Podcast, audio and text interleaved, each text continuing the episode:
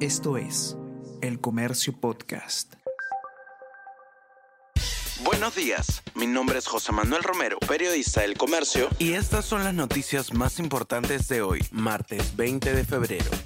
Red de los Intocables de la Corrupción operó en al menos dos gobiernos. Según colaborador eficaz, pagos a organización criminal prosiguieron hasta octubre del 2021, cuando ya era presidente Pedro Castillo ningún avance en las vías para acceder al nuevo Jorge Chávez. 346 millones de soles costaría la construcción del puente Santa Rosa. El proyecto, que tardaría dos años en culminarse, no registra avances. En el futuro, este puente conectará el aeropuerto con la vía expresa Santa Rosa, viaducto de casi 4 kilómetros que irá hasta la Costa Verde.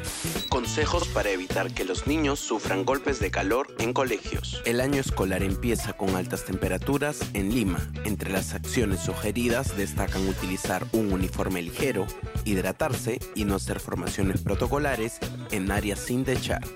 Israel da paso a Hamas para liberar a los rehenes en la franja de Gaza. En caso de que los ciudadanos cautivos no sean liberados, el Estado hebreo asegura que invadirá incluso la zona de Rafah. A pesar de la presión internacional que busca proteger a palestinos, Netanyahu insiste en ingresar a Ciudad del Sur del enclave.